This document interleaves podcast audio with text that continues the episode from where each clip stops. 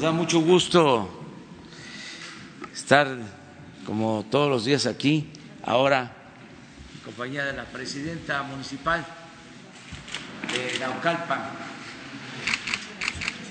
Está aquí la presidenta municipal de Naucalpan porque nos hizo una solicitud y se aprobó el que uno de los bienes confiscados que no se vendió en una subasta, un rancho, una quinta, eh, se va a entregar al gobierno de Naucalpan para la construcción de una escuela entonces vamos también a utilizar esta modalidad.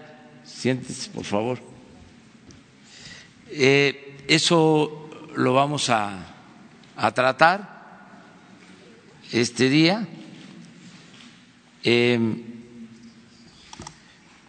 lo va a explicar aquí el maestro Ricardo Rodríguez, que es el director del instituto para devolverle al pueblo lo robado y al mismo tiempo es director del SAE en Hacienda. Pero su función principal en esta nueva etapa es la de director del instituto para devolverle al pueblo lo robado. Él va a explicar eh, qué se está haciendo con estos bienes. Está la exposición de joyas en los pinos. Es muy importante que se tenga la información de que terminando la exposición el domingo próximo se lleva a cabo la subasta y convocamos a que se participe, se compren las bases para participar en la subasta, porque lo que se obtiene es para beneficio de las comunidades de los municipios. Lo que se obtenga de la venta de las joyas va a ser para la construcción de caminos en la sierra de Michoacán, en una región limítrofe con Colima, en donde están en muy eh, mala situación, muy destruidos los caminos, y se va a utilizar el dinero que se obtenga en la subasta del domingo para arreglar esos caminos, entregar esos apoyos para mejorar los caminos. Eh, están asistiendo muchos ciudadanos a la exposición en Los Pinos y eh, se van a subastar joyas ya saben ustedes de qué se trata, pero a lo mejor no se difundió bien o no todos pudieron este, ver la exposición que se hizo hace unos días. Son joyas extravagantes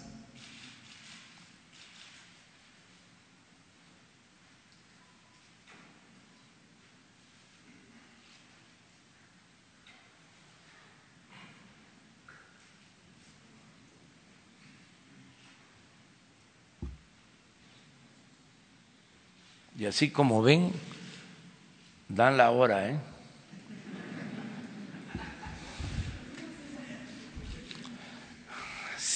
Bueno,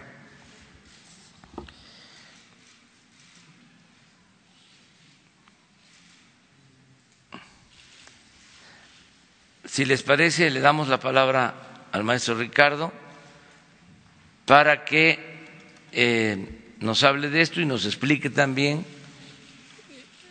de cuál es el procedimiento y la entrega de eh, un rancho, de una quinta al gobierno de Naucalpan, a la presidenta Patricia Elisa Durán, que va a utilizar este predio para que funcione una escuela en Naucalpan.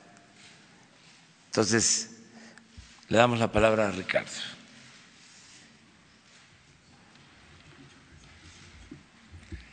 Muchas gracias, señor presidente. Eh, muy buenos días tengan todos, todas y todos. Eh, comentarles que, con base a la instrucción que nos dio el señor presidente, el pasado domingo iniciamos la, iniciamos la exposición de joyas en el Centro Cultural Los Pinos. Hemos tenido una afluencia mayor a cinco mil personas. Incluso el lunes que está cerrado Los Pinos, tuvimos una, tuvimos una gran, un gran número de visitantes. Eh, comentarles también para quien tenga bien visitar la exposición, eh, hemos instalado un módulo para quien quiera comprar nuestras bases, lo haga también en el Centro Cultural Los Pinos al, final de la exposición y eso facilitarles que se registren para poder participar el domingo. Eh, hacerles la, también el comentario que ampliamos nuestro periodo para poderse registrar usualmente era hasta el día de hoy y hacerle eh, un llamado a, las personas que se amplió el plazo y pueden comprar las bases también hasta el día de mañana. Eh, es importante mencionar dónde pueden comprar las bases, la pueden comprar en tiendas de conveniencia en todo el país, en 7-Eleven, lo pueden comprar en Chedraui, me refiero al interior del, país, eh, al interior de la República, eh, pueden comprarlas, es muy fácil comprarlas en Chedraui, es muy fácil comprarlas en 7-Eleven, en, Telecom también. Aquí en, la Ciudad de México, además de, los lugares ya descritos y mencionados, también lo pueden ser en el, en el SAE eh, o en, el interior de la República en las delegaciones regionales del SAE. Entonces, sí hacer un atento llamado a la ciudadanía a que participen, como el señor presidente lo ha dicho, pueden comprar un bien para hacer el bien, estas son subastas con sentido social, son subastas para ayudar a las comunidades más marginadas del país, para que hacerlo por, por el bien de, los, eh, de las zonas de mayor pobreza. Y es por eso que nosotros estamos hoy haciendo de nueva cuenta el llamado a que la ciudadanía participe en estas subastas de joyas.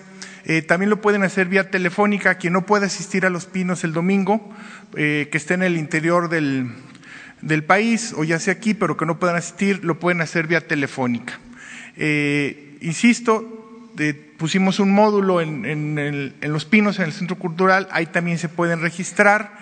Eh, son joyas extravagantes, pero hay un margen también, eh, no nada más hay relojes de precios elevados, también tenemos un intervalo de joyas de 10, 12 mil, 13 mil, 15 mil 20 eh, mil pesos, en fin, traemos una gran cantidad de joyas en rangos bajos de valor que creo que pueden ser atractivos para eh, una buena parte de la ciudadanía. Son joyas en un intervalo bajo, eh, no son de tan elevado valor, sí tenemos algunos, pero, pero en su mayoría pues pueden ser lotes interesantes a un precio no tan elevado.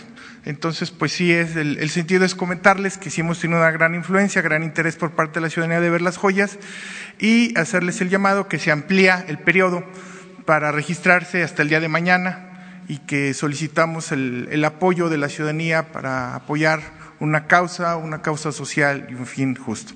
Eh, como segunda parte, eh, y como también ya lo comentó el señor presidente, vamos a, presentar lo que sería la donación del predio a la alcaldesa de Naucalpan, el predio Los Tres García.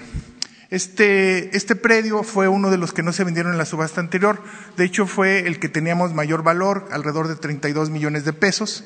Eh, fue un predio en Naucalpan. Ahorita vamos a mostrar algunas fotos para que lo vean con mayor eh, nitidez, las características del, bien, del predio, perdón y puedan ustedes eh, tener un mayor, eh, un mayor detenimiento de las características del bien inmueble. Por favor, si fueran. Eh, miren, este es el, rancho. Tiene una dimensión de alrededor de 21 metros cuadrados, casi más de dos hectáreas.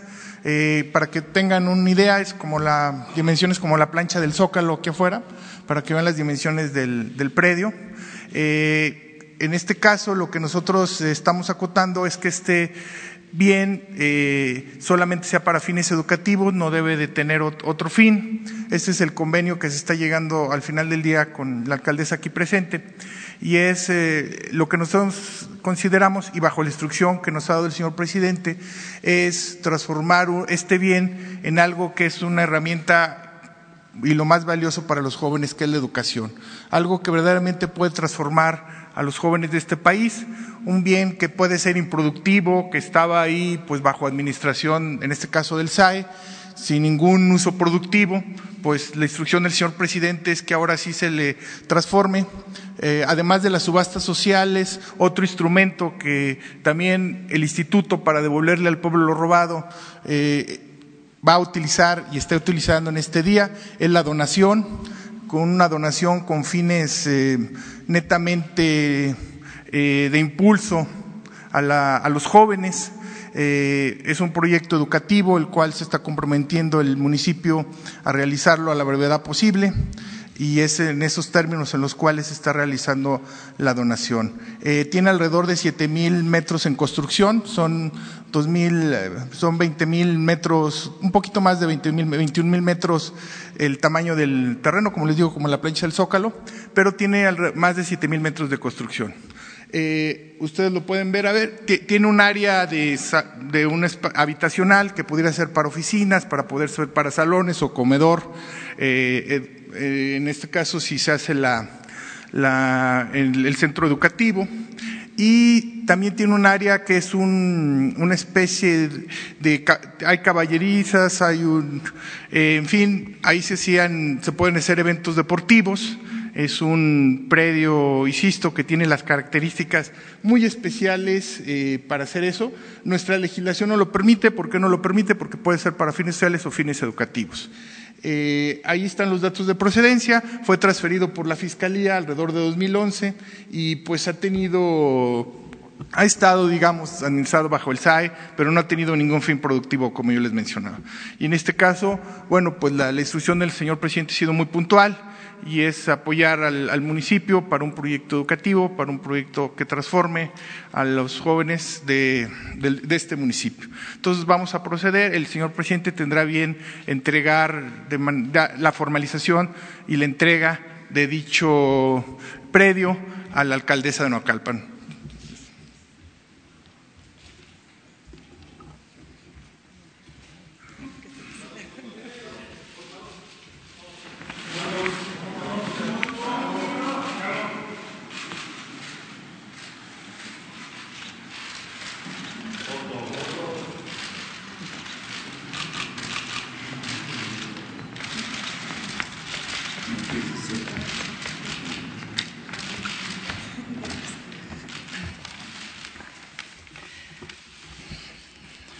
Muy buenos días a todas y a todos los presentes. Lo más loable de un hombre de Estado es su compromiso social. Y lo más admirable de quien gobierna es el cumplimiento de su palabra dada a los ciudadanos. Muy apreciado señor presidente Andrés Manuel López Obrador, desde mi personal emoción y mucha emoción, por su apoyo y por su sensibilidad municipalista, Reconozco en usted a un estadista comprometido con su pueblo. Gracias por ser un mandatario que sí cumple lo que promete. Felicidades por su honestidad y congruencia. A nombre de la comunidad de Naucalpan de Juárez, que me honro en representar como presidenta municipal, vengo a recibir de manos del presidente de México el predio donde construiremos una nueva institución de educación superior. En este terreno de más de 21 mil metros cuadrados, ubicado en el ejido de los Remedios Naucalpan, realizaremos uno de los proyectos insignia de nuestro gobierno, la Universidad Pública Naucalpense, cuya oferta educativa será multidisciplinaria y ofrecerá oportunidad de estudio profesional a los más de 65 mil jóvenes que hay en Naucalpan entre 15 y 19 años. De inmediato promoveremos convenios con el Gobierno del Estado y con otras escuelas de educación superior a fin de ofrecer carreras alineadas a las necesidades del desarrollo municipal de Naucalpan y de la región. Con recursos propios invertiremos 32 millones de pesos, 32 millones de pesos para que a partir del próximo año podamos ya formar a la primera generación de estudiantes en la Universidad Pública Naucalpense. Será un honor y un privilegio, señor presidente, que nos distinga con su presencia para inaugurar y entregar esta universidad que será completa y funcional en sus instalaciones en Naucalpan. Le refrendo mi personal reconocimiento. Los jóvenes de Naucalpan se lo agradecen. Los naucalpenses se, se lo agradecemos. Con respeto y con cariño, a nombre de los naucalpenses, le expreso nuestra más profunda gratitud y por, su generosidad y solidaridad. Tenga la seguridad de que nuestro gobierno en Naucalpan y yo haremos nuestra mejor parte para que su gestión presidencial siga siendo exitosa en beneficio de los mexicanos. En Naucalpan no les vamos a fallar. Muchas gracias, señor presidente.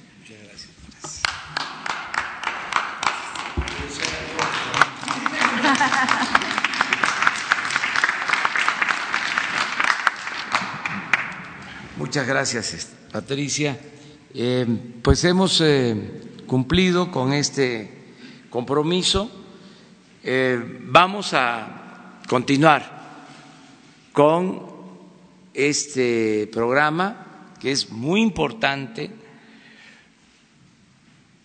entre otras cosas, porque no solo es devolver al pueblo lo que es del pueblo, sino el que se haga de manera transparente, porque había la mala costumbre de hacer eh, confiscaciones de bienes, de dinero, y no se sabía a dónde iba a parar lo que se incautaba.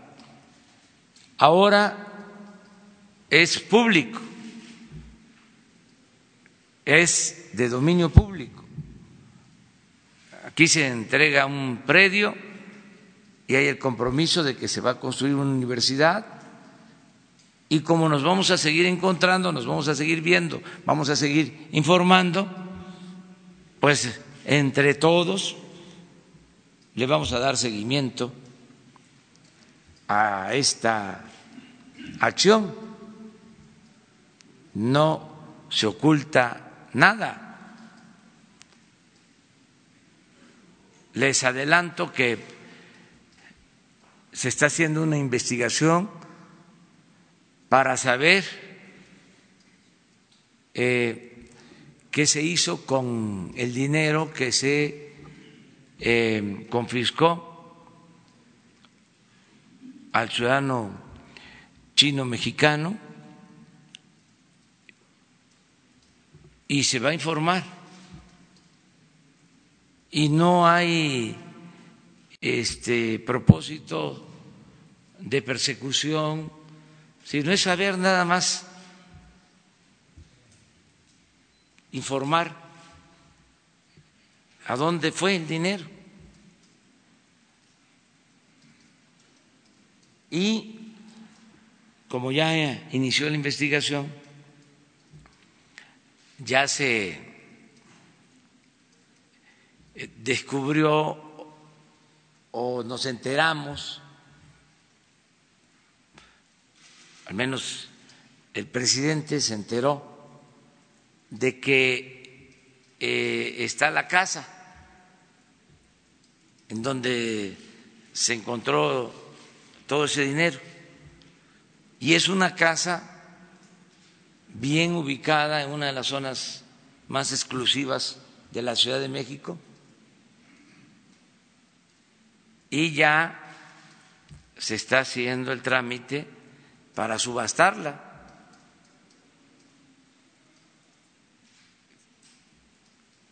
Es una casa que puede costar alrededor de 30, de 40 millones de pesos. Entonces, sí es importante el que eh, la vida pública sea cada vez más pública. Todo esto va a ayudar mucho. Lo otro que queremos eh, tratar el día de hoy es lo de mi compromiso de no reelección, sufragio efectivo, no reelección, y le agregaría, le agregaría otro compromiso para que este, se serenen, se tranquilicen los conservadores. No reelección y no corrupción. Porque eso es lo que los trae muy nerviosos. Pero en eso también no hay cambio. Es sufragio efectivo, no reelección y no corrupción. Entonces vamos a firmar ante notario o se va a certificar lo de el escrito para que públicamente vuelva a quedar de manifiesto que no es mi propósito la reelección. Aclarar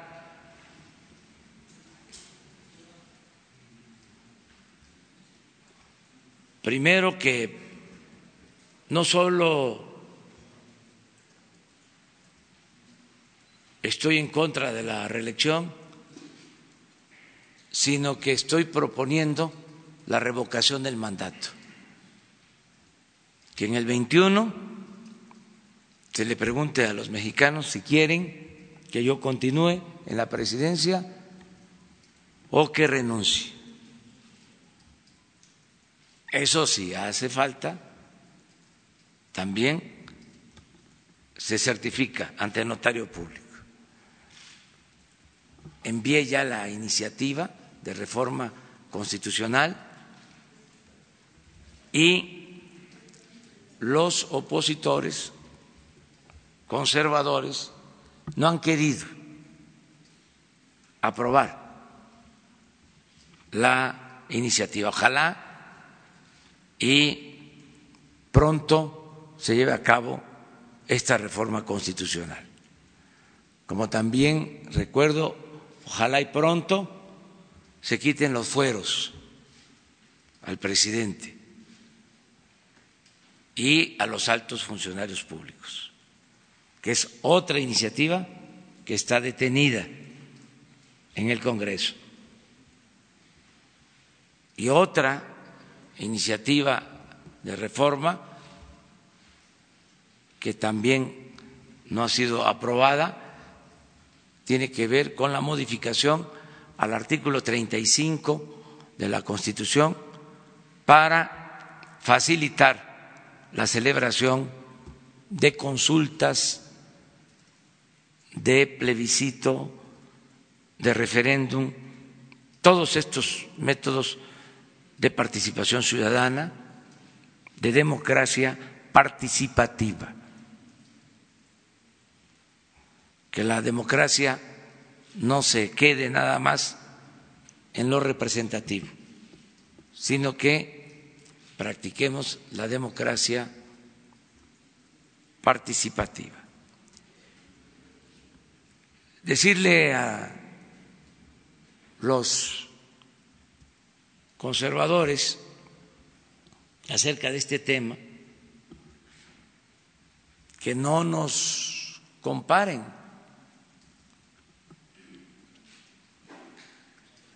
Hay una historia breve que es importante que se conozca o que se refresque. Porfirio Díaz, que al final de cuentas es el ídolo, el guía del conservadurismo actual, de los intelectuales orgánicos del régimen, porque lo que se padeció en los últimos años no es más que neoporfirismo, neoliberalismo, en el caso de México es neoporfirismo. Porfirio Díaz intentó en dos ocasiones con dos revueltas derrocar a gobiernos legal y legítimamente constituidos, al gobierno de Juárez, con un movimiento armado que se le conoció como la revuelta o la rebelión de la Noria contra el presidente Juárez. Incluso cuando fallece aquí el presidente Juárez, él está levantado en arma. No pudo con Juárez. Luego sustituye al presidente Juárez el presidente de la Corte, Sebastián Lerdo de Tejada, termina el gobierno de Juárez y es electo como presidente constitucional y de nuevo se levanta en armas Porfirio Díaz con el movimiento que se conoce como el plan de Tuxtepec. Esto en 1876. ¿Y saben cuál era la bandera de Porfirio Díaz? Que al final terminó derrocando a Sebastián Lerdo de Tejada, que tuvo que irse al exilio y allá murió en Estados Unidos. No quiso regresar con mucha dignidad. Pero la bandera de Porfirio Díaz entonces fue la no reelección. 1876. En el plan de Tuxtepec se decía palabras más, palabras menos, que nadie se perpetúe en el poder y esta será la última revolución. Y ese señor, ídolo de los conservadores de ahora, se quedó 34 años en la presidencia, hasta que con la Revolución Mexicana se le eh, hizo a un lado y tuvo que dejar la presidencia e irse al destierro a Francia. Esa es la historia. Entonces, soy maderista y creo en el sufragio efectivo, no reelección. Y por eso voy a durar el tiempo que el pueblo quiera. No este, me voy a aferrar a la presidencia. tengo que hacer esto porque no les voy a dejar pasar nada a los conservadores. Además, es muy buena la polémica, porque nos ayuda a conocer la historia, que es la maestra de la vida. Además, si no sabemos de dónde venimos, no vamos a saber hacia dónde vamos. Todo esto ayuda mucho. Es pedagogía política. De modo que bienvenida la polémica, el debate. Además que no les voy a dar el gusto de que me comparen con sus ídolos. Eso sí calienta. Nosotros tenemos un pensamiento libertario y democrático. Dicho todo lo anterior, procedo a la ceremonia con el notario a firmar el libro.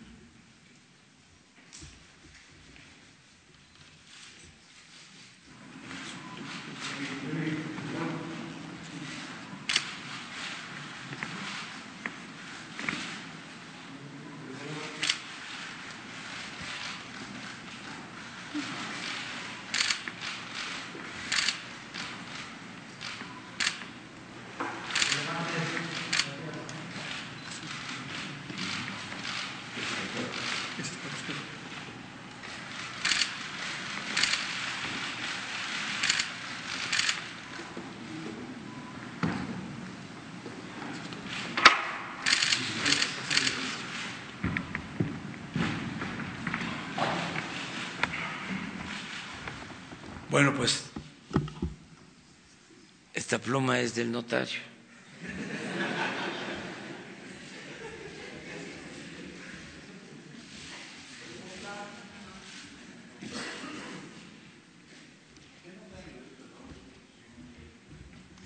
Ahora les dan los datos.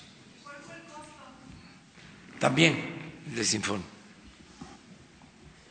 Bueno, este Continuamos. Em, lamentamos mucho lo del el accidente de ayer en Michoacán, la caída del helicóptero en Michoacán, en el que pierden la vida cuatro personas, José María José Martín Godoy Castro, secretario de Seguridad Pública de Michoacán, Germán Ortega Silva, director del Seguro Popular de Michoacán, Humberto Suárez, piloto, Arturo Ducló, piloto, a sus familiares, a sus amigos, nuestro pésame.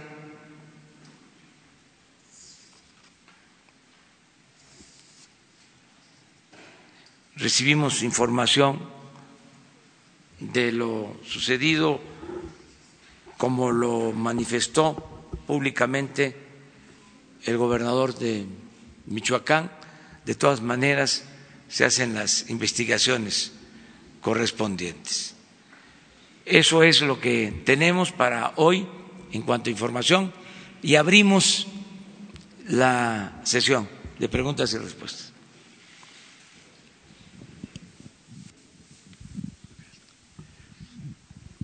Gracias, presidente. Daniel Blancas, de Crónica. Usted en los últimos días ha hablado de, pues, de hecho refirió que la próxima semana se reunirá con Hacienda y con el gabinete para acabar de reestructurar el aparato burocrático eh, de su gobierno. Eh, le voy a, plantear dos casos que creo que pueden ser ejemplificadores respecto a este asunto. Uno tiene que ver con el Coneval. Estuvimos revisando eh, datos de la función pública y de la Secretaría de Hacienda respecto a este organismo. Usted también ha referido que en la época neoliberal pues se inclinaban por crear instituciones que luego pues solamente engordaban las arcas públicas, ¿no?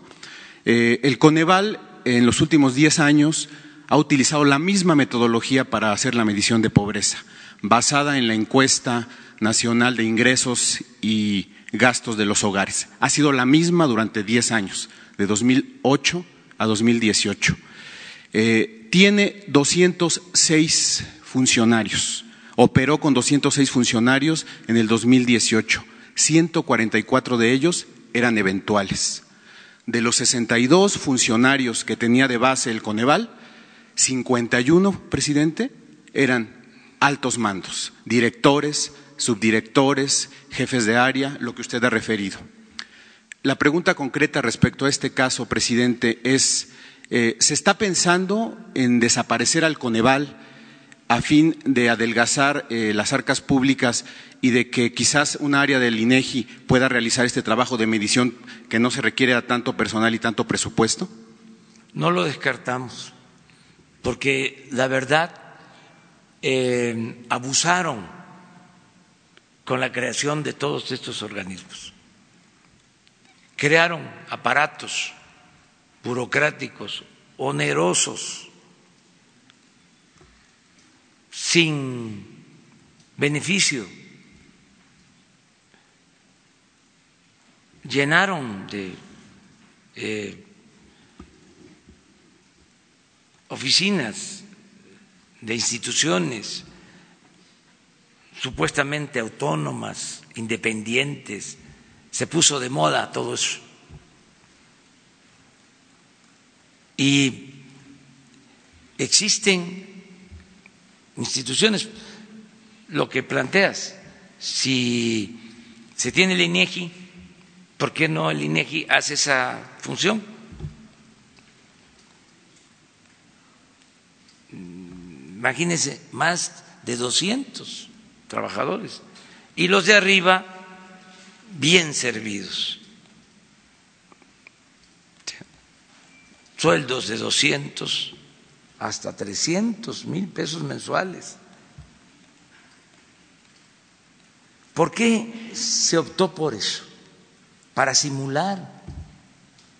Aquí hablamos de la creación, que fue de los pioneros en la etapa neoliberal, apoyado por la llamada sociedad civil, el Instituto de la Transparencia. ¿Cuánto se ha gastado en ese instituto? Tiene un presupuesto de alrededor de mil millones de pesos al año. Y resulta que en la época de más corrupción no vieron nada. Se hicieron de la vista gorda. Por eso los sueldos elevadísimos. Imagínense si se van a poner a cumplir con su deber si reciben 300, 400 mil pesos mensuales se quedan calladitos y son capaces de hacer cualquier cosa. En el caso de este instituto, fue capaz de declarar la condonación de impuestos que hizo Fox como un asunto eh, privado o mantenerlo en secreto.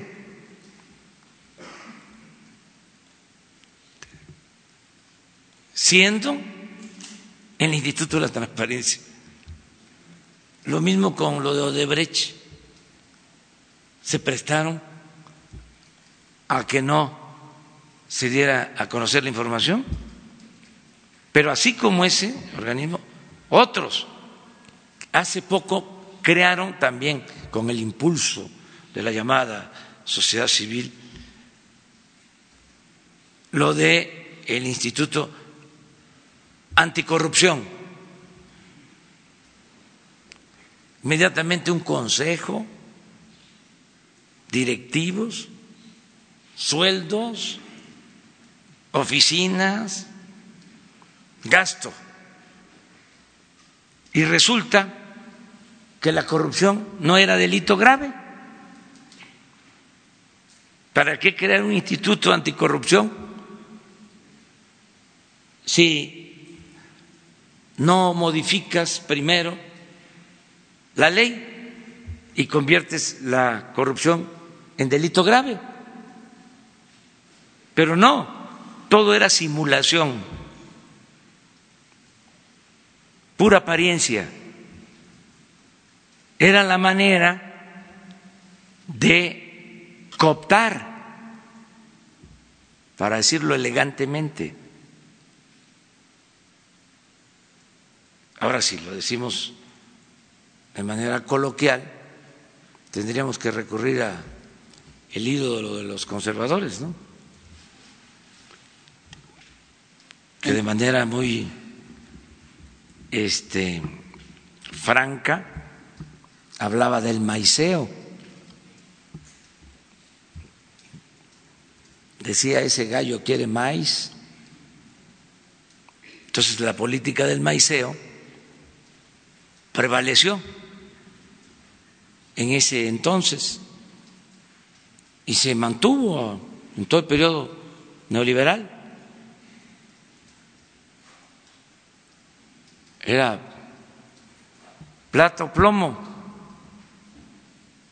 En el caso del Coneval, presidente, otro dato importante es que, pese a que en estos últimos 10 años ha usado la misma metodología y la misma fuente, su presupuesto se multiplicó, pero de una manera escandalosa. Pasó de 115 millones de pesos hasta casi 650 millones de pesos.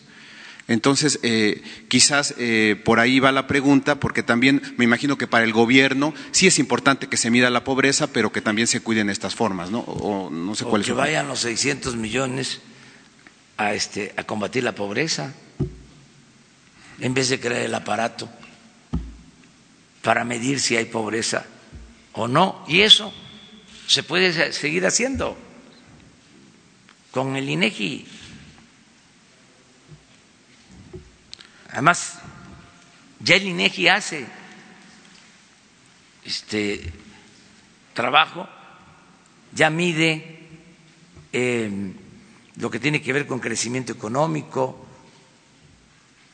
y también mide em, pobreza. Entonces, eh, son cosas que se tienen que ir ajustando. Es parte de la transformación, de la austeridad republicana.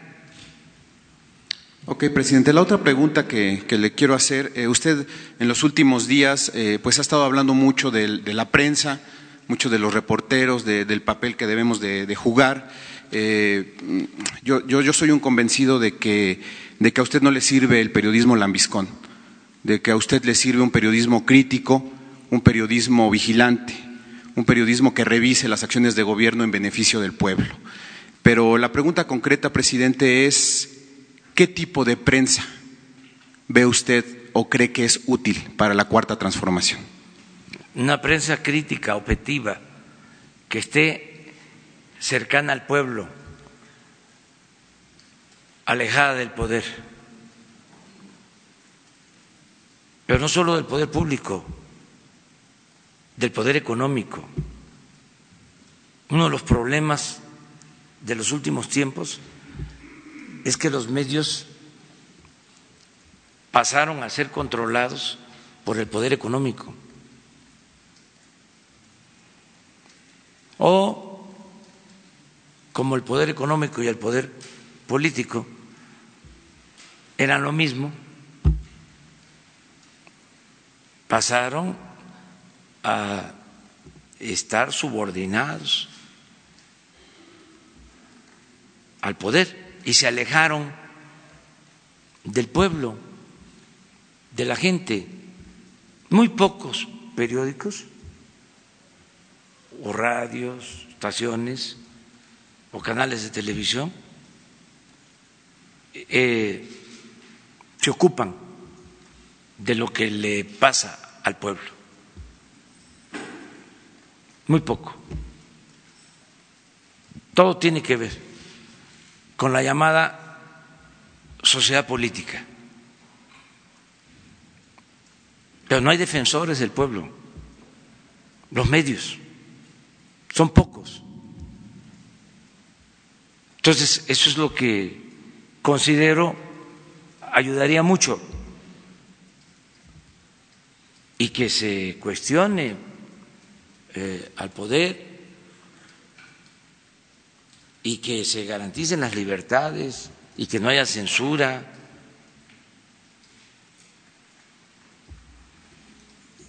Eso es lo que eh, planteo. Pero imagínense en la historia del periodismo.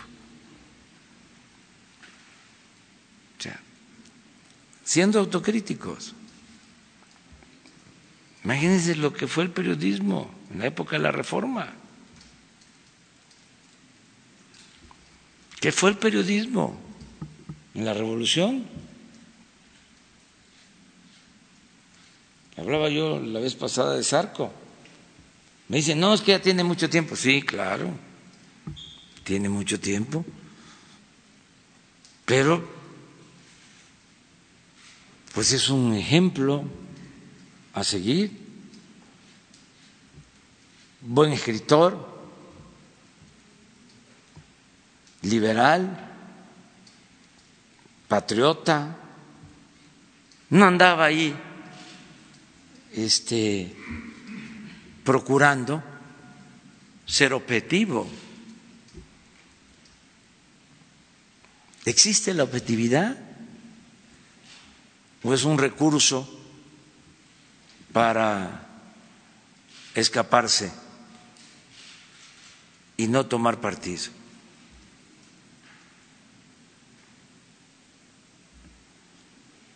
¿Es real la objetividad?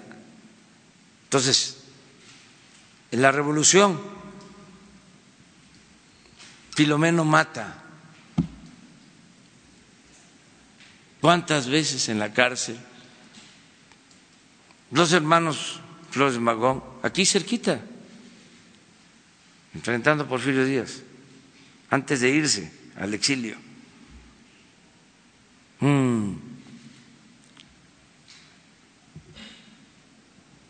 5 de,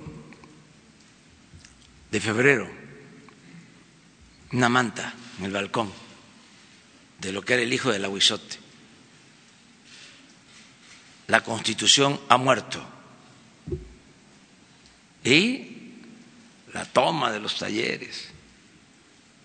Y allá, al exilio. Toda su vida en la cárcel. y llamando a derrocar al régimen.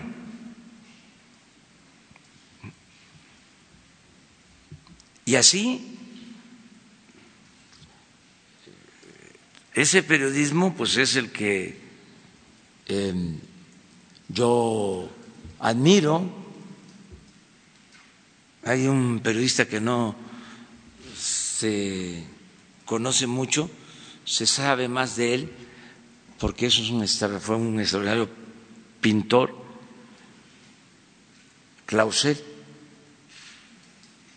enfrenta a Porfirio Díaz, lo encarcelan, era joven, eh, se les escapa y se va a Europa y allá eh, tiene maestros extraordinarios de pintura, regresa ya no ejerce el periodismo, no se mete en la política, se dedica al arte y es un extraordinario pintor que, por cierto, yo quiero aquí dedicarle una sala a Clausel, este, porque se conoce poco y es un artista extraordinario, pero su historia como periodista, opositor, es importantísima. Entonces, ¿qué pasa después? eh, ya no hay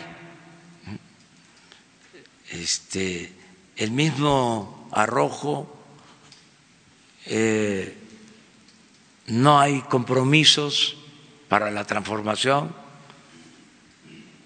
porque son independientes, los más avanzados. No toman partido. Entonces es eh, bueno el debate en este sentido. ¿Se molesta si lo cuestiona? No, no, no, no. No, no, no, para nada. Lo que dijo ese día de lo que dijo ese día de que no se portó bien y por eso no lo leo. No, porque se confunde. Mire, este suele pasar en que algunos medios no toman partido, no se definen y en apariencia son progresistas. Y hasta se piensa que son de izquierda. Y engañan. Yo me acuerdo que el doctor Nava decía, en San Luis Potosí hay dos periódicos.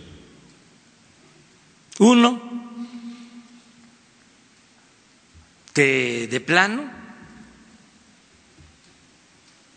está en contra de nosotros, representa al régimen, pero sin simulación, abierto, en contra. Y hay otro con apariencia de plural.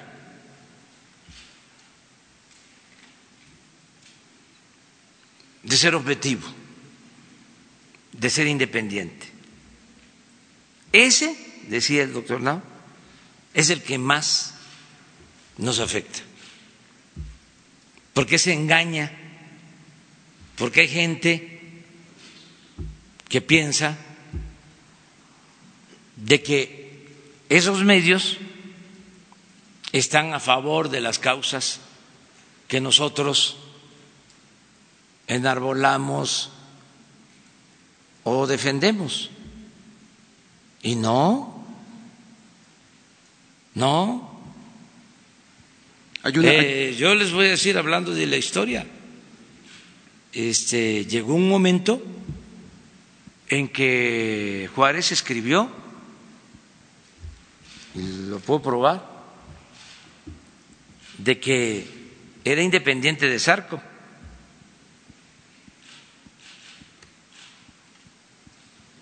O sea, entonces, a veces tengo que dejar de manifiesto ciertas cosas para que no se esté pensando de que contamos con el apoyo de los medios. La transformación que estamos viviendo tuvo que ver con una serie de factores, pero fundamentalmente este cambio lo hizo el pueblo. Y si hablamos de medios de comunicación, quienes más contribuyeron fueron las redes sociales, no las revistas o los periódicos o la radio o la televisión convencional. Pero bueno, de eso a que yo este, esté en contra de los medios, no. Hay, una frase de Orwell que dice, periodismo es publicar lo que alguien no quiere que publiques. Todo lo demás son relaciones públicas. Sí, que todo mundo se exprese, se manifieste, que haya libertad plena, pero que también haya réplica, que la comunicación, y es otra forma de definir esto, son mensajes de ida y vuelta, no solo en un solo sentido, que antes también no se podía tocar a los medios, te metías con un medio Y se desataba una campaña que este, acababa con el prestigio de un dirigente hasta la fecha a nivel mundial.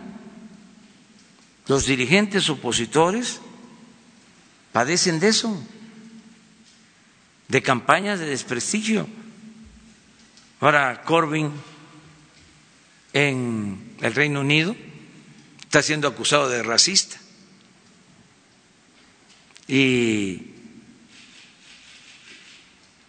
lo tienen este, eh, bajo un golpeteo permanente los medios conservadores. Ayer recibí al dirigente de un movimiento francés y lo mismo, hablamos del tema.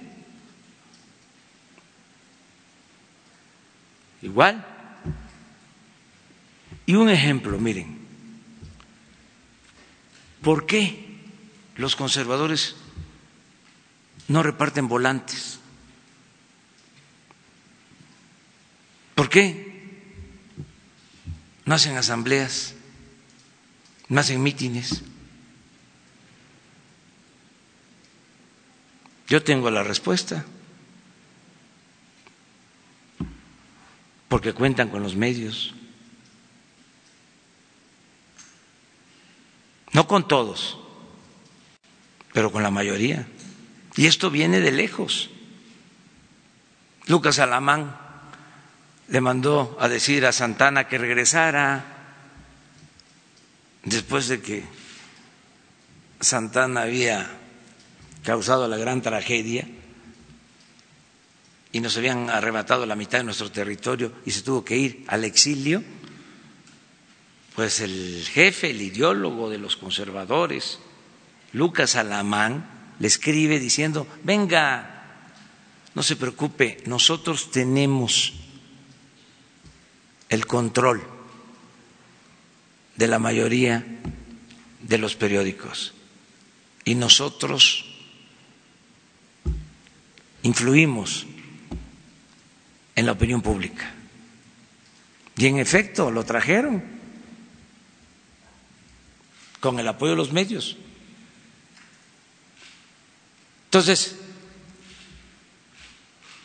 qué bien que estamos tratando estos temas y yo celebro mucho de que se haya avanzado con lo de las redes sociales.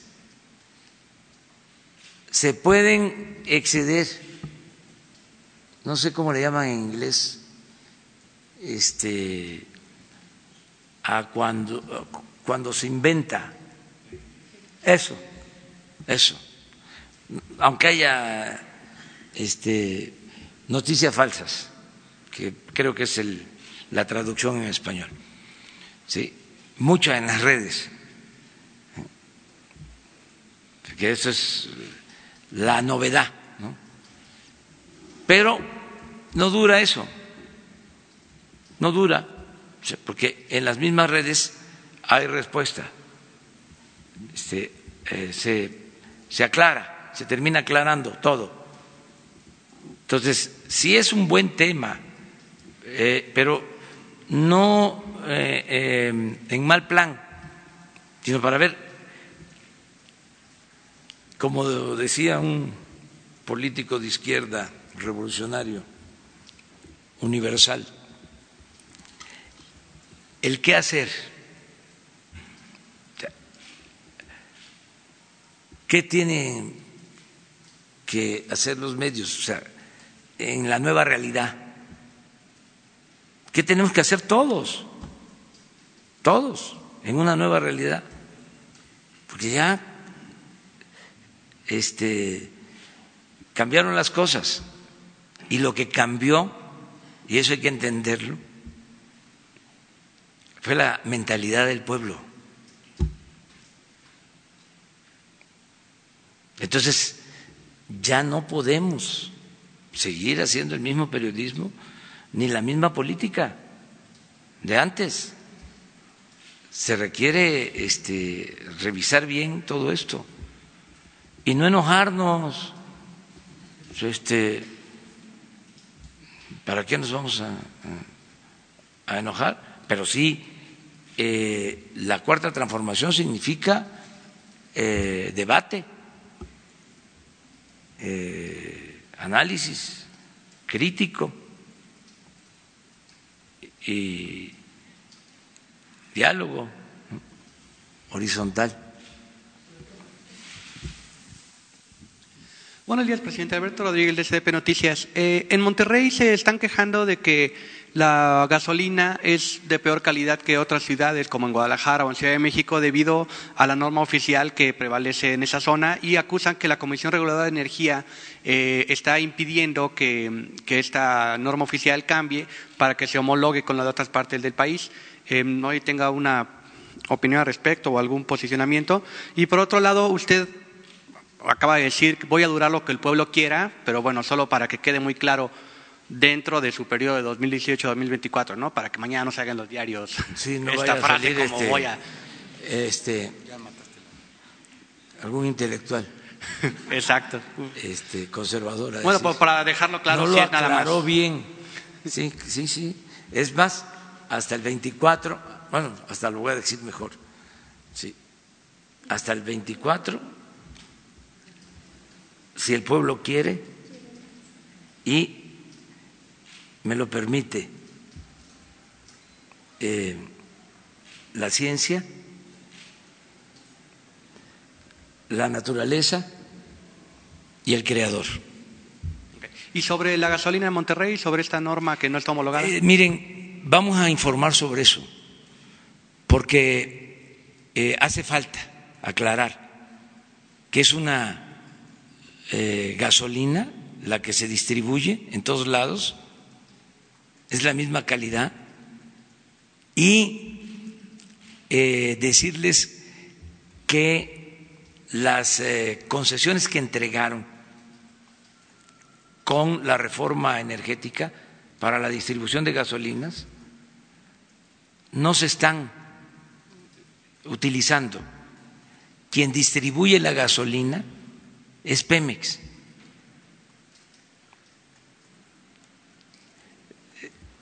Todo esto lo tengo que decir porque en una especie de, bueno, no quiero usar la palabra, pero de eh, pensar que lo extranjero es mejor. Cuando empezaron a, instalarse las gasolineras de marcas extranjeras, empezaba la gente ahí a hacer cola. Y resulta que es la misma gasolina de Pemex, que a esas marcas les vende Pemex.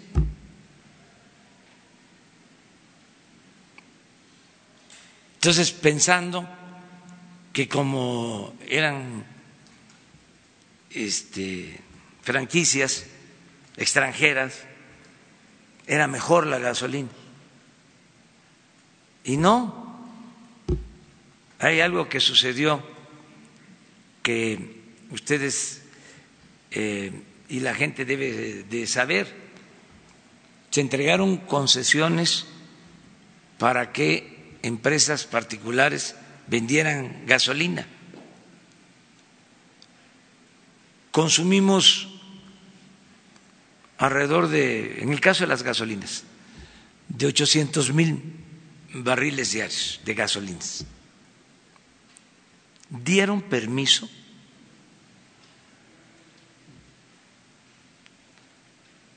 por 25 millones de barriles diarios. 30 veces más.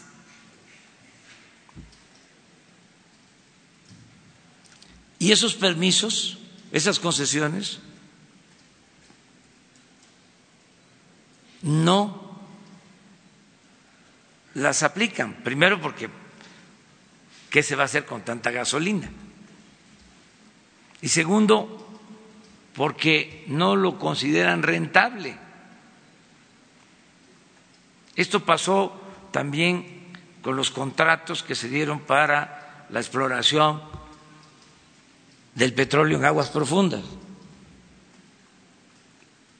Se entregan los contratos, no invierten porque consideran que no es rentable, porque el precio del petróleo,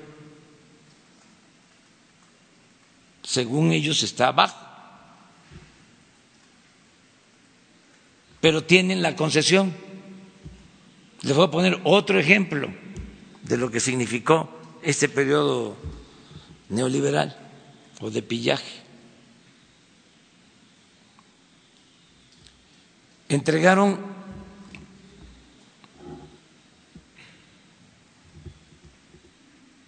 como 60 millones de hectáreas del territorio nacional para la explotación minera. 60 millones de hectáreas. ¿Cuándo creen ustedes que se van a explotar en la minería 60 millones de hectáreas? Calculen cuántas generaciones tendrían que pasar. ¿Qué hicieron? Pues entregaron títulos, concesiones, y en algunos casos esos títulos y concesiones se utilizaron para la especulación financiera. No para la explotación minera. Tienen el título, tienen la concesión, pero no se lleva a la práctica. Entonces, le voy a pedir al director de Pemex de que les explique sobre esto, que es muy importante, más que todos conozcamos. Cuando se da la crisis por el combate al huachicol, por el desabasto, ¿quién tiene que dar la cara? Pemex.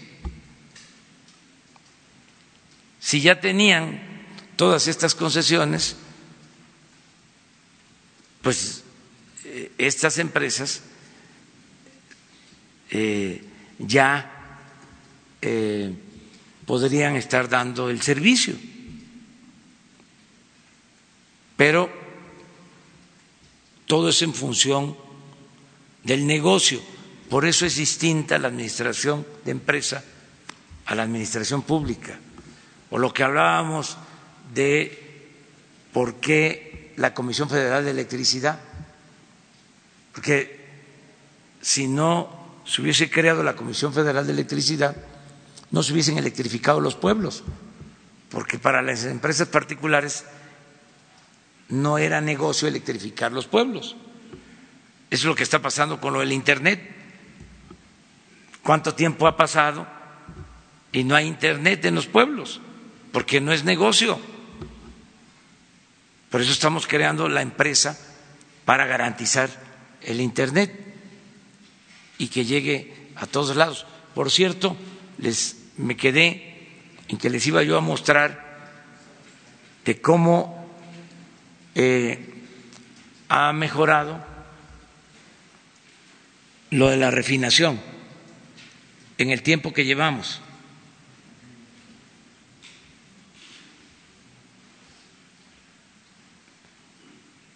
Miren cómo se nos entregó. Miren cómo iba cayendo.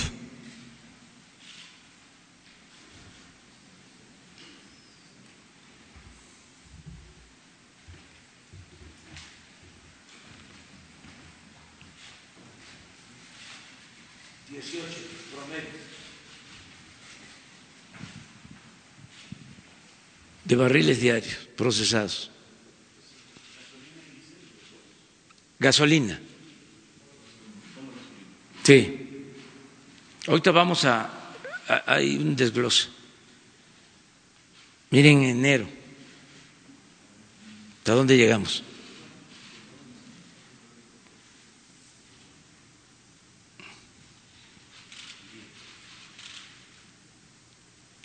Al 24 de julio este es nuestro promedio. A ver, pongan la otra. Sí, esta es gasolina exactamente.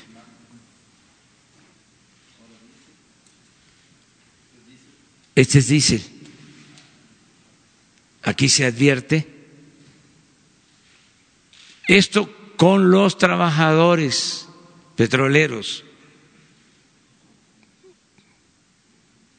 Y desde luego eh, con mantenimiento, con reparación,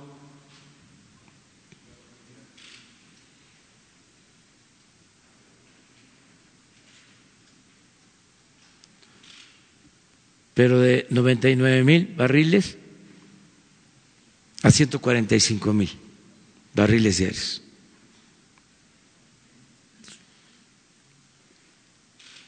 A ver, otro.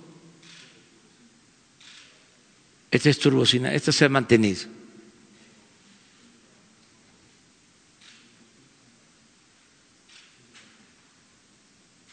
Y ya les mostramos de cómo se iba cayendo la producción de petróleo crudo y cómo se detuvo la caída y vamos hacia arriba. Vamos a recuperar la producción. A ver, ¿eh? ¿La tienen?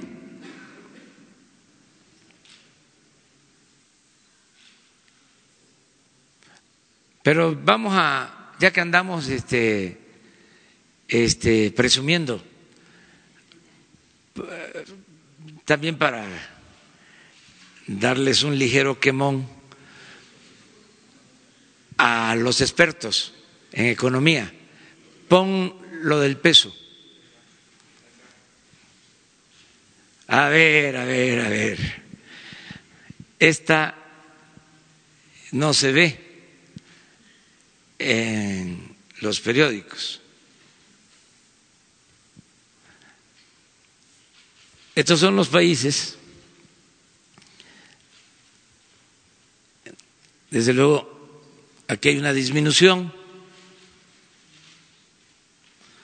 de la moneda de estos países con relación al dólar en el periodo 30 de noviembre, 22 de julio. Miren cuál es la moneda que más se ha fortalecido.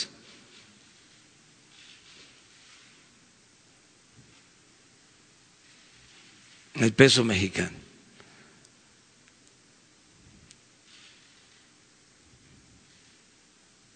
Con relación al dólar. digo, algo tengo que este, decir, ¿no? Porque ya están este, eh, pronosticando eh, la baja en el crecimiento. A ver, pon otra, ¿no tienes la de la inflación?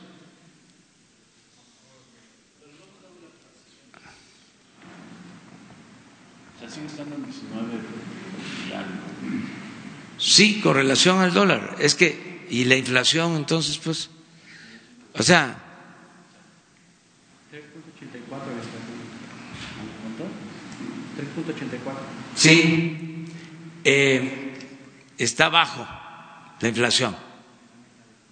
Pero les vamos a traer también la gráfica, porque no tarde y me van a recetar la de crecimiento. Entonces, que se vea esto. Vamos bien y en el caso del crecimiento, pues este voy a seguir sosteniendo que no es lo mismo crecimiento que desarrollo. Ahora hay más desarrollo. Este, nada más un paréntesis. El notario es el licenciado Rafael Cuello Santos, de la notaría número 30. No cobró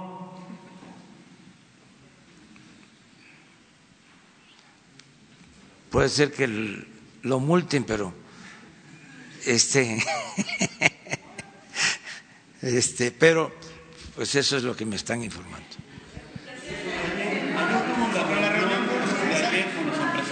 A ver. Gracias, señor. Eh, aprovechando este tema que nos está comentando ahorita de los indicadores económicos, ayer tuvo una reunión con los eh, dirigentes de cámaras empresariales. Eh, saliendo nos comentaron que se estaba autorizando ya o que usted veía con buenos ojos y con ciertas reglas la inversión privada en el sector del energético, petroquímica incluso. Eh, también nos comentaron que sí ven una desaceleración económica, eh, que ven que no se está creciendo lo que se requiere. ¿Qué se comentó en esta reunión acerca de estos dos temas, señor presidente? Hablamos de eso. Es que son eh, visiones distintas. nosotros lo que sostenemos es que hay más circulante abajo. Están vendiendo más las tiendas abajo. Eh, tiene más dinero el pueblo, pues. Y crecimiento es acumulación de dinero no necesariamente distribución de dinero.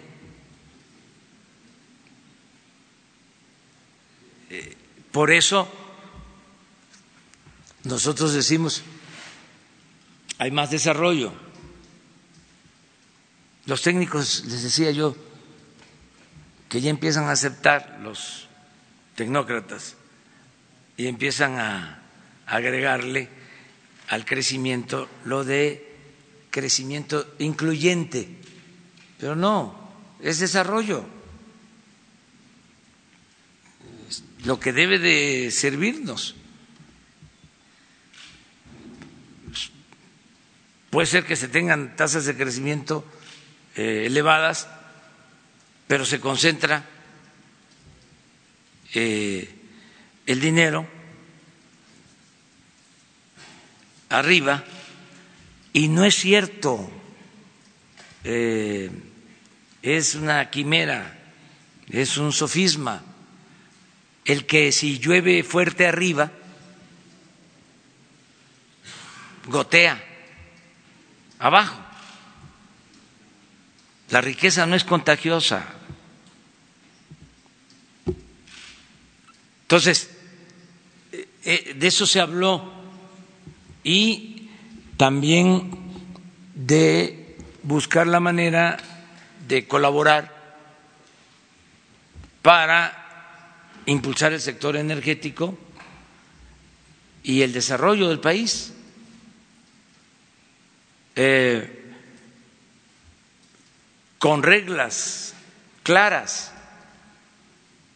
Por ejemplo, en el caso del petróleo, de la extracción del petróleo entregaron contratos. Sí, 107. Entonces, esos contratos se respetan, pero hasta ahora no se produce petróleo.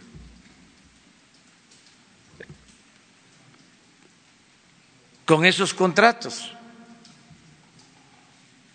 apenas una empresa extranjera italiana está eh, extrayendo petróleo de un pozo. Me acaba de enviar el gerente dueño de la empresa una carta informándome y de acuerdo a sus pronósticos, en el 21 esa empresa va a estar produciendo 100 mil barriles diarios. de eh, gas y petróleo. Sí, en eh, de las mexicanas, una de Alberto Valleres va a empezar a fin de año a extraer petróleo. Pero al día de hoy no llega ni a cinco mil barriles lo extraído por los contratos que se firmaron después de la reforma energética. Y los cálculos que se hicieron es de que se iban a estar extrayendo a estas alturas pues alrededor de un millón quinientos mil barriles. Entonces, ¿cuál es el acuerdo? No vamos a cancelar los contratos, pero lo que queremos es que se cumpla con el compromiso, que haya inversión. Les hablaba yo de la perforación en aguas profundas. No hay inversión porque consideran que no es rentable. Entonces, ese es un acuerdo. Se mantienen los contratos y ayudamos para que no haya obstáculos, puedan invertir y que se extraiga el petróleo. Y nosotros, lo que es el sector público, vamos a fortalecer a Pemex, como lo estamos haciendo, para recuperar la producción. En el caso de la industria eléctrica, lo mismo. Ahí se entregaron permisos y ahora hay una proporción de 54-46, 54 eh, de generación por parte de la Comisión Federal de Electricidad y 46 de particulares. Ahí se avanzó mucho en la entrega de los contratos. Acuérdense, el gobierno de Salinas en el 89 modificó una ley secundaria y empezaron a entregar los contratos a particulares. A la fecha, 46% de la energía eléctrica que se produce tiene que ver con empresas. Entonces nosotros lo que estamos planteando es mantener la misma proporción, 54-46.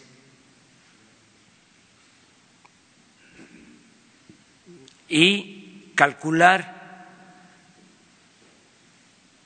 cómo va a crecer la demanda y que la Comisión Federal de Electricidad se haga cargo de abastecer para mantener el 54% y que la iniciativa privada haga lo propio para mantener su 46.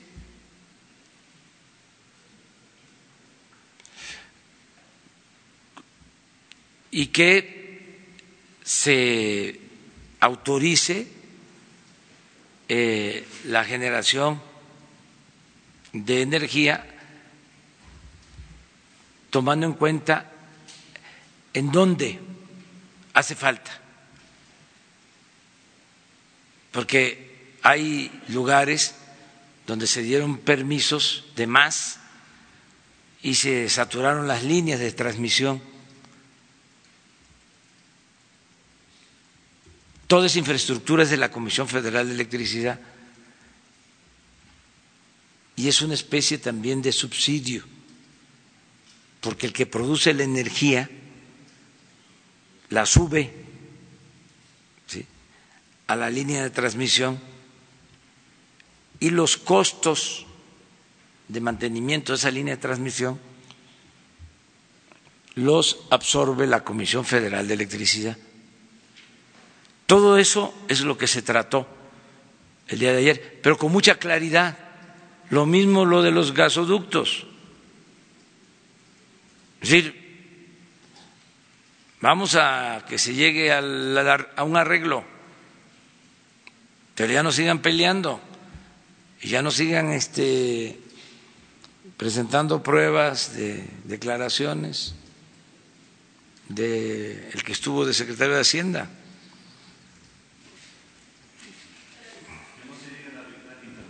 Que no se llegue a eso, que se busque un acuerdo, pero que entiendan también, siempre les digo, así como ustedes defienden su empresa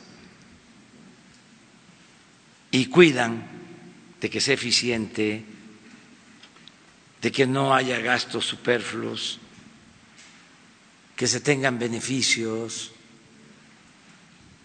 Pues es lo mismo en la administración pública. Son los bienes de todo el pueblo que tenemos que cuidar. No es, ¿y tú? ¿Qué te andas metiendo? ¿Por qué te preocupas si no es tuyo? No, nosotros estamos aquí para defender el interés general, los bienes del pueblo, la hacienda pública. Entonces, no vamos a permitir que saqueen la hacienda pública, que roben. Imagínense si los que estuvieron aquí antes hubiesen estado de gerentes en empresas, los hubiesen corrido, pero rapidito, rapidito. Pero como este no les importaba cuidar la hacienda pública, pues era un botín Lo otro es que hablamos y que debemos de promover que haya negocios en México, desde luego. Además, no se podría sacar adelante el país sin la inversión privada. No es suficiente la inversión pública para impulsar el desarrollo del país.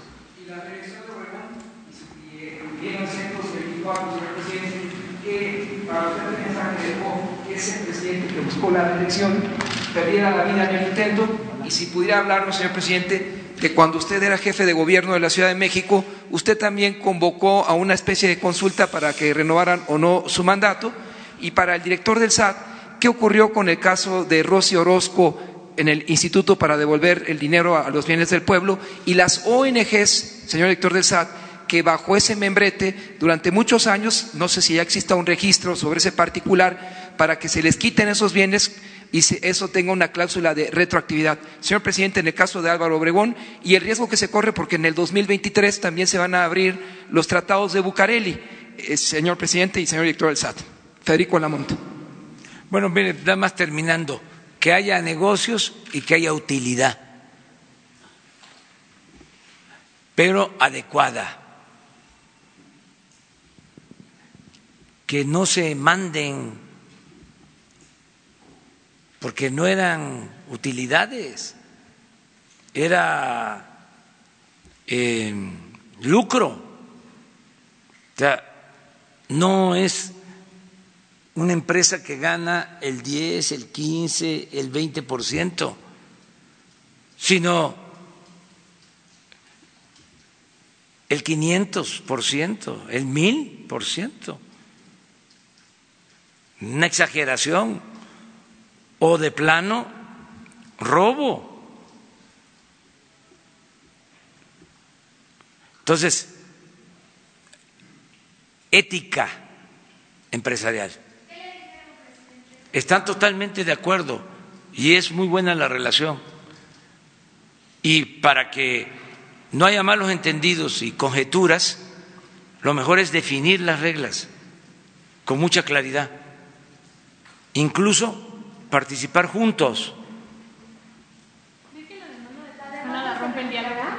¿Cómo? ¿Cree que la demanda de Transcanada rompe esta tregua con la mesa de diálogo con los, las empresas privadas? Sí, pero este, ya se resolvió en el sentido de que hubo un reclamo fraterno de nuestra parte, pero eso no ha implicado ruptura.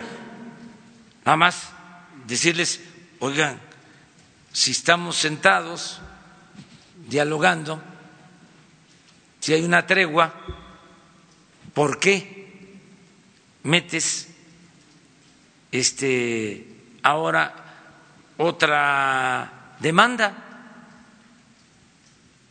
Espérate, si no hay arreglo, pues quedamos en libertad y a tribunales y todo con apego a la ley.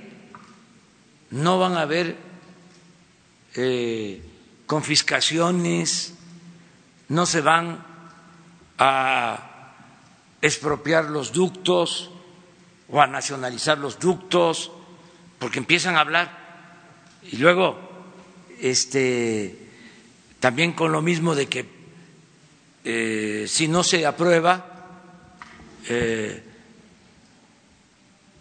los acuerdos como se hicieron o se mantienen los contratos como se hicieron, pues entonces no vamos a tener gas y nos vamos a quedar sin luz. Pues no es cierto. Acabo de reunir con todos los técnicos, especialistas, y eso fue lo primero que les planteé, a ver cómo andamos en abasto de gas para energía eléctrica, cómo andamos en energía eléctrica, nos podemos quedar sin luz, pueden haber apagones. La respuesta de los técnicos, no, no. ¿Por qué este, les comento esto? Bueno, porque si fuese una situación de gravedad, pues este, tendría yo que actuar con mucha responsabilidad. ¿Por qué esa campaña de meter miedo de que nos vamos a quedar sin luz? Cuando iban a, a entregar teléfonos de México, hubo una campaña previa. Esto sirve para los jóvenes, pues, porque eso ya pasó hace mucho tiempo. Hay aquí a lo mejor quienes todavía no habían nacido. Pero tuvo una campaña de desprestigio a teléfonos de México, que era malísimo el servicio. Prepararon el terreno para llevar a cabo lo que yo llamo privatización, pero que los tecnócratas usan el eufemismo de transferir o trasladar, tienen un nombre, usaban desincorporación, exactamente, de bienes no prioritarios, desincorporación, eso es el término. Entonces, cuando iban a llevar a cabo la reforma para entregar los contratos a empresas particulares y producir la energía eléctrica, lo mismo, nos vamos a quedar sin luz y a entregar los contratos. Entonces, ahora este, yo le pregunto a los técnicos, y hay unos profesionales técnicos de primera en la Comisión Federal de Electricidad, en todo el sistema eléctrico nacional. Gente seria, responsable. Entonces, no, no, no tenemos este problema. Además, así como eh, se está haciendo en el caso de la refinación, les voy a mostrar una eh, lámina, a ver si mañana que venga el ingeniero Morales Mar, que tiene que ver con generación de energía, a mostrarles cómo eh, hemos incrementado la producción de energía en eh, los últimos meses o en el tiempo que llevamos, solo atendiendo eh, el mantenimiento de plantas. ¿Cuál era el plan que tenían anteriormente? Era desaparecer las plantas. Venían cerrando todas las plantas de generación de la Comisión Federal de Electricidad para entregar el mercado a las empresas particulares. Entonces ya nosotros no estamos con ese plan. Entre otras cosas, es porque yo tengo un compromiso con el pueblo. No va a aumentar en términos reales el precio de las gasolinas, del gas, de la luz. Si no tenemos nosotros participación en la generación de la energía eléctrica, no puedo yo garantizar el cumplimiento de ese compromiso. ¿Por qué? Porque no es cierto de que eh, siempre, para no ser tan tajante, no siempre se cumple de que las empresas particulares son más eficientes y esto lleva a que haya competencia y que baje el precio de eh, las tarifas o el precio al consumidor. Si así fuese, si llevamos 30 años con la privatización de la industria eléctrica y están produciendo el 46% de la energía, es para que hubiesen bajado los precios. Pero resulta que la energía eléctrica es más cara en México que en Estados Unidos. Entonces, esto no es un asunto político o ideológico, es de juicio práctico. Nosotros necesitamos garantizar que no aumente el precio de la luz en términos reales. Y para eso necesitamos tener participación. Y no es nada ilegal. La Constitución establece que el Estado debe de promover y encauzar el desarrollo nacional. Esta es una eh, concepción distinta a la política neoliberal, en donde el Estado no debe de intervenir en nada. Todo es el mercado. Pues ya no. Regresamos al principio constitucional de que el Estado promueve y encausa el desarrollo nacional. Entonces, eso es para eh, aclararlo. Ahora, este algún tipo de, acuerdo al respecto de transparencia, de que se cumplan con los proyectos pactados.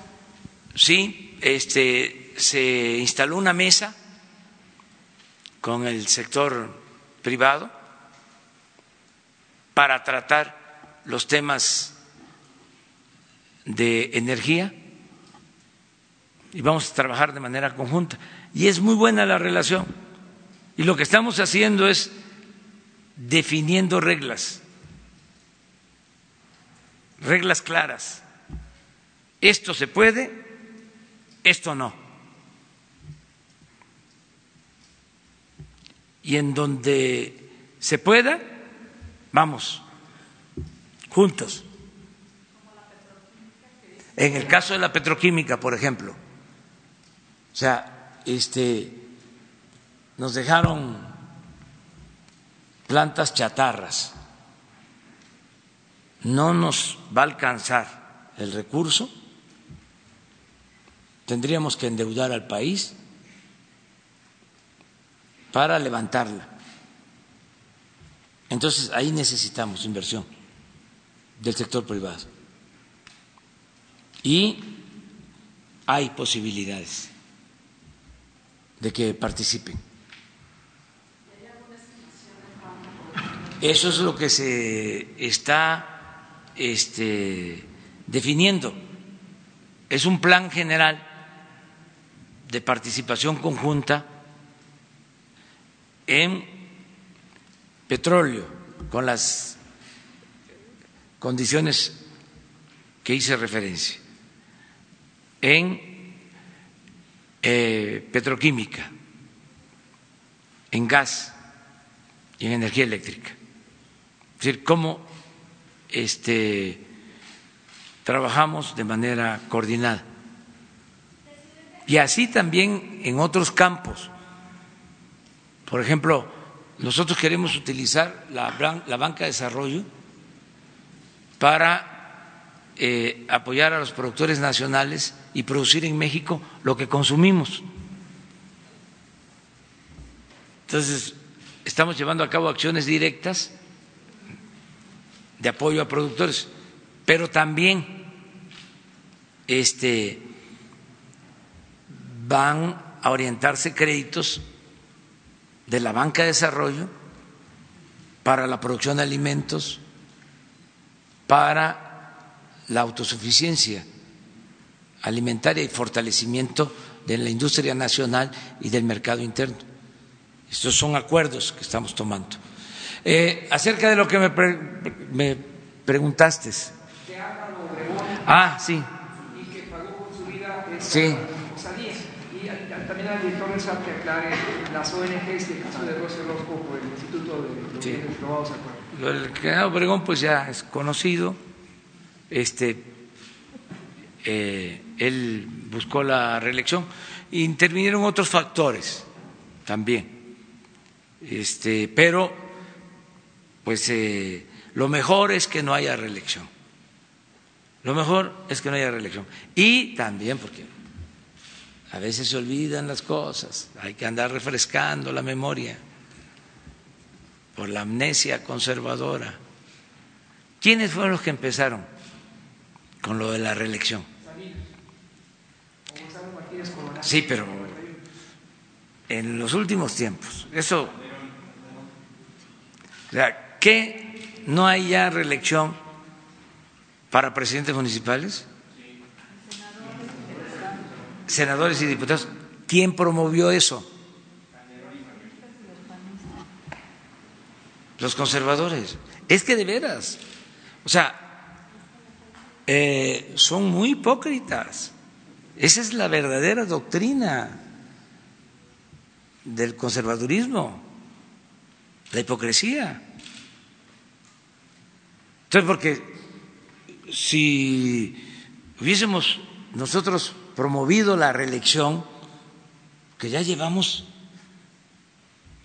años luchando. ¿Dónde está un discurso? A ver, donde yo haya planteado que estaba de acuerdo con la reelección. No, al contrario, en contra. Pero se les olvida todo eso. Ahora resulta que los que queremos la reelección somos nosotros. Y tengo que firmar hasta frente al notario.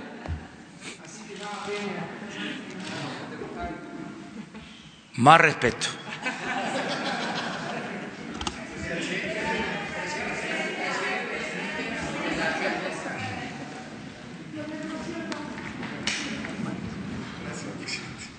Eh, en cuanto a la pregunta de Rocío Orozco, Eh, como ustedes saben, eh, presentamos algunos bienes inmuebles eh, al inicio de la gestión de un servidor en el SAE. nos ubicamos a ver cuáles eran las depositarías, las figuras que son depositarias productivas, porque recibimos una contraprestación por la, el comodato de dichos bienes. Ah, y en esa búsqueda, pues salieron las de que comentan de Rocío Orozco, también salieron las del ex senador Gerardo Sánchez y una serie de casas que están en el Pedregal, que están en Bosques de las Lomas. Concretamente, Rocío Orozco tenía dos, un departamento y otra casa eh, que tenía el, esposo. Eh, eran las para la fundación que ellos tienen pero ambas ya fueron solicitadas y fueron devueltas al SAE para administración. ¿Cuál es estatus? Estamos trabajando de forma conjunta y de forma muy intensa y con respeto a la autonomía de la Fiscalía. Estamos trabajando con la Fiscalía General de la República, con los ministerios públicos para el abandono de dichas propiedades. Una vez que tengamos el abandono, ahora sí serán puestos a subasta estas y las otras que presentamos. Pero sí eh, quiero comentarles que ya estas, estas situaciones ya no se dan. Eh, ellos, al igual que otras ONGs, han solicitado eh, que les sigamos manteniendo depositarias en otras casas, lo cual estamos evaluando.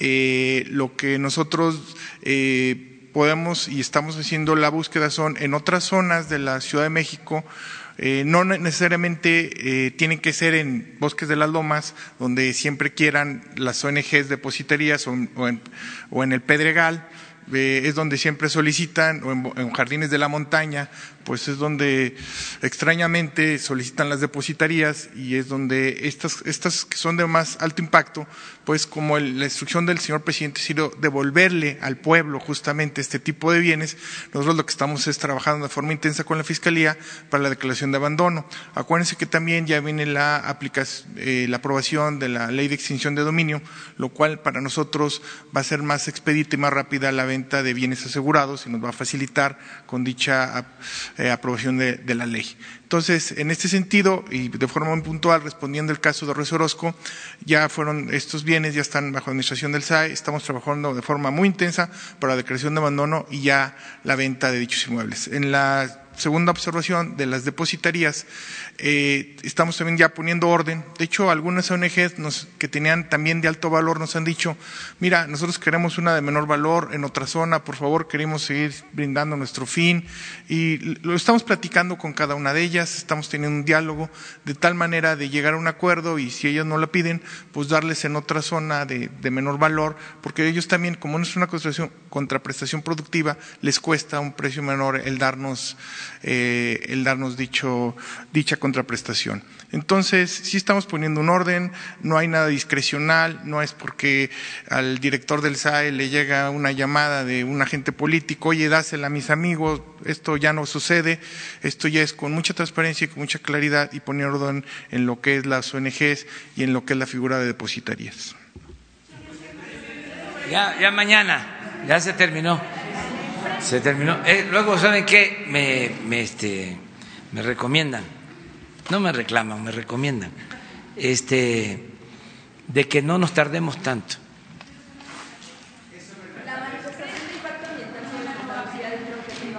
No, agradecerle mucho. A ver, a ver.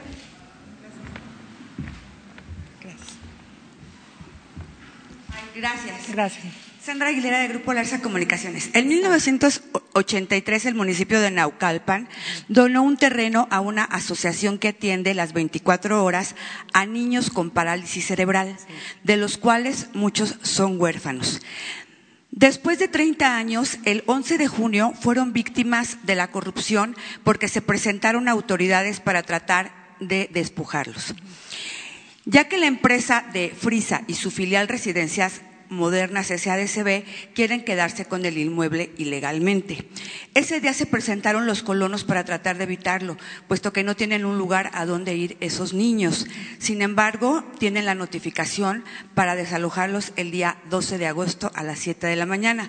Mi pregunta es, señor presidente, si en su gobierno hará eh, centros de atención 24 horas para niños con parálisis cerebral o algún otro tipo de discapacidad y a la alcaldesa si estaba enterada y qué piensa hacer al respecto. Muchas gracias. Por supuesto.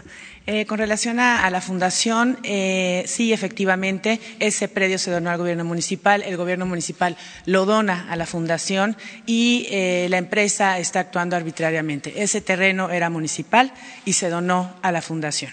En, el tema también complementando lo que se le eh, pregunta al presidente, eh, en el caso de Naucalpan, en los ejes que hemos marcado, principalmente de apoyo a las personas con discapacidad, estamos ahorita ya en el inicio de la construcción de un nuevo CRIS en Naucalpan. Ya tendríamos dos centros de rehabilitación para personas con discapacidad y ahí también estaríamos atendiendo a estas personas en caso de que se les desalojaran. Lo que sí quiero comentar es que el gobierno municipal le está dando todo el apoyo a la fundación, completamente jurídico y eh, todo el apoyo que se necesita para que no los desalojen. Eso. Muchas gracias. Me mm, ayudaron mucho. Muy bien contestada. Muy bien, muchas gracias. Nos vemos mañana. Mañana al impacto ambiental. Se quedó de que para hoy, ¿verdad? ¿Mande? Cuatro y media de la tarde se publica lo del impacto ambiental de eh, la construcción del aeropuerto en Santa Lucía. Y nos vemos entonces mañana. Mañana.